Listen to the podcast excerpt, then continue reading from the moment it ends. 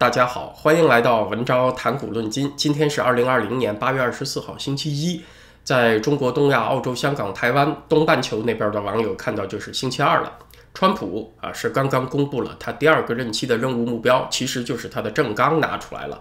专门有一个章节就是针对中国的，或者说是针对中共的啊。它的标题就叫做“终结我们对中国的依赖”，其中有五项具体内容啊，是值得深入分析一下的。川普说，他第二个任期啊，第一项具体内容就是要从中国拿回一百万个制造业的工作机会啊。第二条呢，就是说从中国拿回工作机会到美国的企业会有税收抵扣。第三条就是那些迁回来的企业啊，呃，如果你属于某些核心产业，像制药或者机器人，那么你可以享受百分之百的 expensing deductions，意思就是说你的这些搬家费用啊，百分之百的可以计入成本啊，在报税之前。从收入中抵扣下去啊，所以你看它前面三条呢，都是关心的就业机会，都是从中国迁回来到美国的企业。第四条针对的就是那些继续把生意外包给中国的企业，你们今后就不能够再得到联邦政府的订单了。第五条呢是针对这个疫情追责说的，说这个使病毒扩散到全球啊，要让中国也就是中共完全承担起他应该承担的责任。也就是说，把这个疫情追责作为他一条正纲，明确写进去了啊，这就厉害了。这五条呢，可以说是刀刀都扎在了习近平的心口上。他这一节的名字叫做“结束对中国的依赖”，其实不是一个结束依赖的问题，是一个全盘脱钩的计划呀。呃，我们看川普总统他第一个任期兑现他选前承诺的力度。终结了伊朗核协议，退出了巴黎气候协定，又修墙又重构美国的国际贸易体系。那么，他这五项政纲在他当选之后被执行的可能性也是相当大的啊！川普的行动力还是蛮强的。那可能有朋友会说呀，这个带回一百万个工作机会回美国，好像也不是很多嘛。那这一百万个制造业工作机会意味着什么呢？要知道啊，二零。零零年到二零一零年这十年之间，美国一共失去了多少个制造业工作机会呢？啊，五百七十万个，大部分啊是去了中国。金融危机以后呢，就是从二零零八年底开始呢，美国的产业界和政府都。意识到了实体经济的重要性，所以制造业的这个就业机会又有上升。到二零一八年底，美国制造业就业岗位的总数，按中国人的那个标准来说啊，也不算多，就是一千二百八十万个。那川普说，他下一个任期还要再从中国拿回一百万个，再加上从中国迁去东南亚、迁去印度的那些制造业企业，其实啊，这个目标也就意味着差不多中国和美国的制造业就绝缘了。那么，不管是这个制造业的整体脱钩，还是要阻止像医药、机器人这些关键产业的知识产权流入到中国，其实它都不一定意味着中美对抗会走向政治决裂啊？为什么呢？因为美国的什么金融业、服务业，它还是可能会进入中国嘛，他们所占的比重是有可能上升的。而且呢，很多美国公司它也不依赖联邦政府的订单嘛，啊，有没有都是无所谓的。所以呢，前面这四条啊，其实对于中美政治关系的冲击还是有限的，还是间接的。可能呢，有的朋友啊，呃，觉得有点奇怪，现在很热门的话题不是中美金融脱钩吗？为什么在他这个简短的施政纲领里面没有提到金融业和中国的联系呢？只是在谈这个制造业就业和知识产权，怎么漏掉了在中国有庞大利益的华尔街呢？啊，其实啊。还不用着急，他最后这一刀啊，就暗中把华尔街包括进去了啊。他谈的是为了这个疫情向中共追责，把它作为正纲实施就非常厉害了。只要在这个领域迈出去实质的一步，那个时候中美关系会发生一种根本性的，而且是无妥协、无余地的扭转。金融行业对于风险高度敏感啊，那个时候你再让他去中国，他也不去了。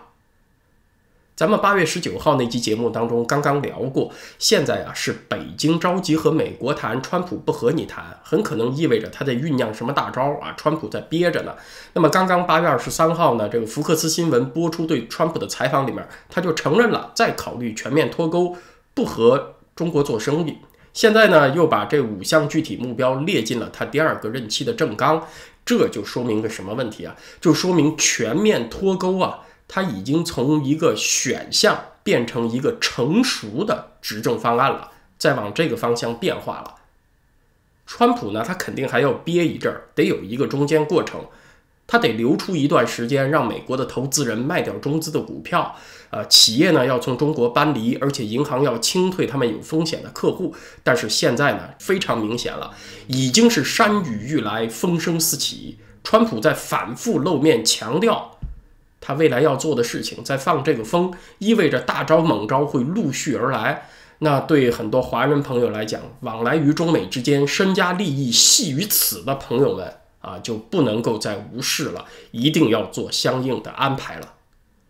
今天呢，特别重点想说为疫情追责这个事情，它当成正纲就是一定要做了，而且呢，它一旦进行下去就不会是孤立的，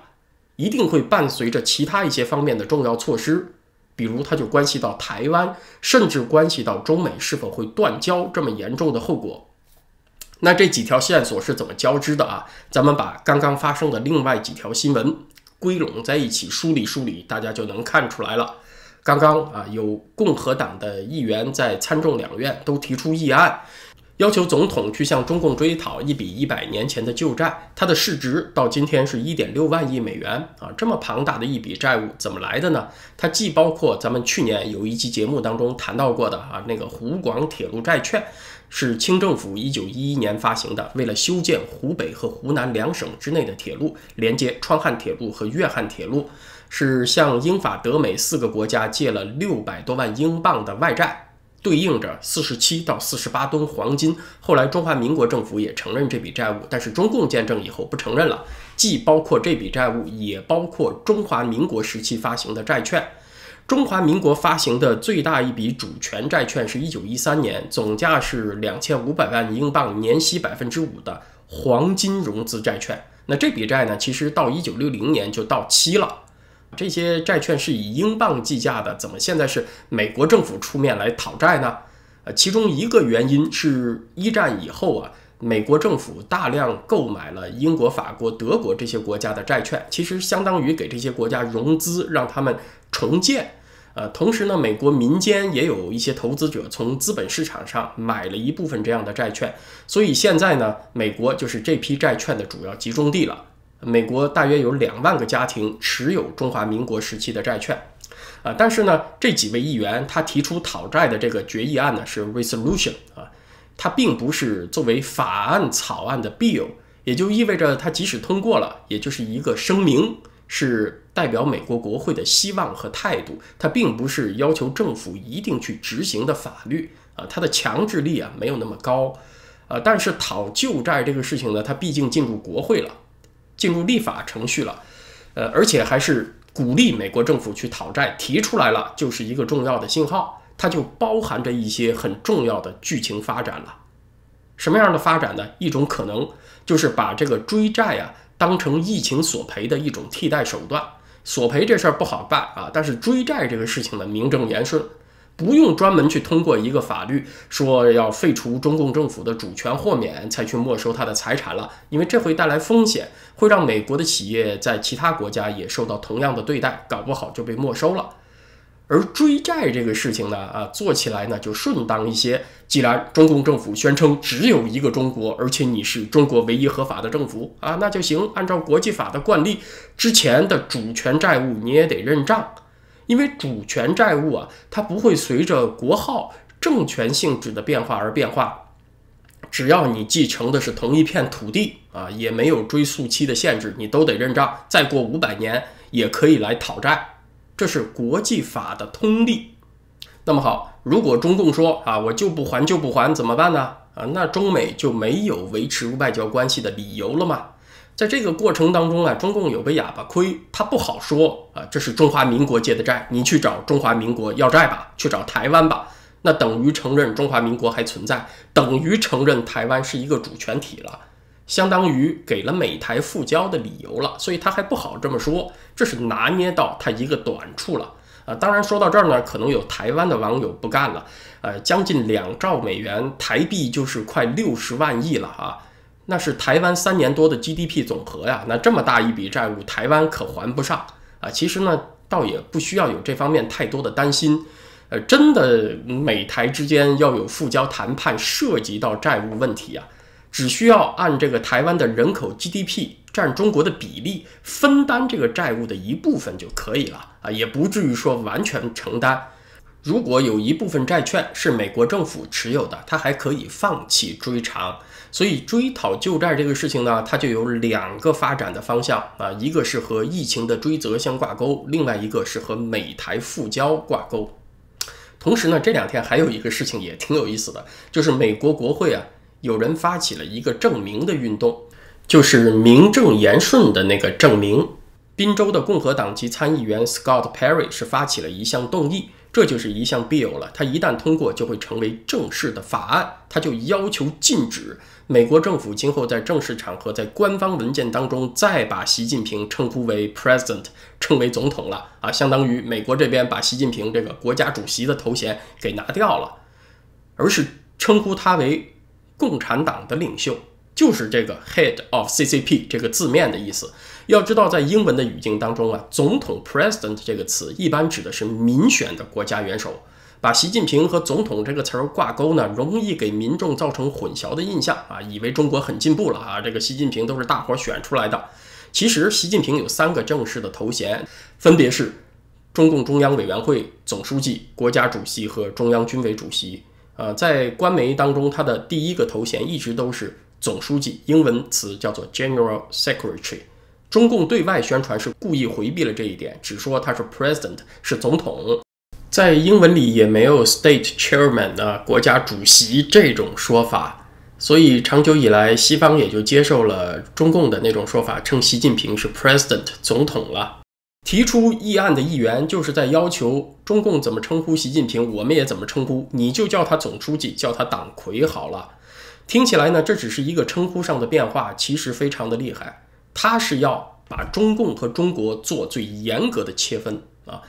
等于是不承认中共政府的合法性了。那再接下来一步是什么呢？就顺理成章，你既然都不是一个合法的政府，那只要我认为有必要的时刻，都可以和你断交。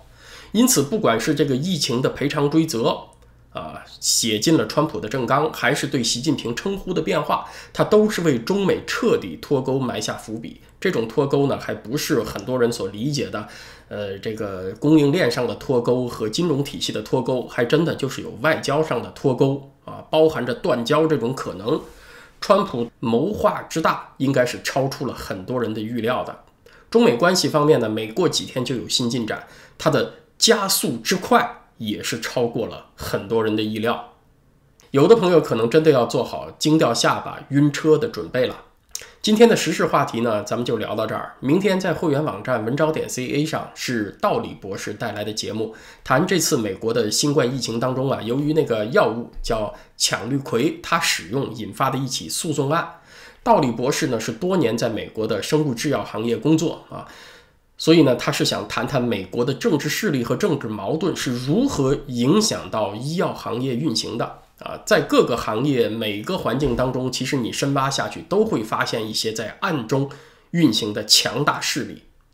由这个话题呢，其实我倒是想起了前两天一位会员网友给我的提问，就是他有一个苦恼。啊，看了文昭的节目之后啊，和别人谈话总是把这个是非对错区分的特别明显，于是就被身边的人嘲笑啊，你太幼稚了。所以他苦恼的是，到底什么叫做幼稚，什么叫成熟呢？那我的看法啊，成熟人士有两个明显的特征。第一个特征呢，就是成熟的人从来不会介意别人说自己不成熟啊，他既理解自己坚持的是什么，也理解别人为什么不认同，可是呢，他还要坚持。这就是成熟的人，成熟的人从不介意被别人嘲笑为幼稚，嗯，因为今天很多人是把那个恐惧和懦弱支配之下的明哲保身说成是成熟，可是呢，这种所谓的成熟比幼稚经常会更加有害。我记得是前年吧，重庆发生那么一个事情，就是在这个公交大巴上面有乘客和司机扭打起来。最后就造成这辆大巴失控，在桥上冲断了护栏，掉进了江里。啊，你看这些乘客呢，都很成熟稳重的置身事外，都很客观中立的不卷入纷争，其结果就是赔上了性命，因为他们没有意识到在车上，大家是一个共同体。这个时候呢，只要有一个乘客站出来，不怕被人嘲笑为幼稚和傻，去制止争端的话，这个悲剧就可以避免。这件事情啊，它非常有预言意义啊。现在这个司机呢，就非常像某位二百斤的胖子，他这个方向盘一个猛的左转，然后一脚油门就冲向悬崖，而满车的乘客，这乘客可能多到十几亿人。啊，看起来都挺客观中立、冷静成熟的，等待下一幕的发生。成熟人士的第二个特征呢，就是知道你学习的榜样有阴暗面、不完美，尽管如此，你还是会去学习。比如八月二十一号咱们那集节目谈班农被捕，这后面就有水很深的美国政治斗争，还有明天道理博士要谈到的，呃，美国医药领域深水之下的这些政治暗流。你虽然知道它有阴暗面、不完美，但是你能够做出总体评估和趋势评估，你仍然会去学习，这也是成熟人士的特征。那今天呢，咱们就聊到这儿。YouTube 上，咱们明天再见，谢谢大家。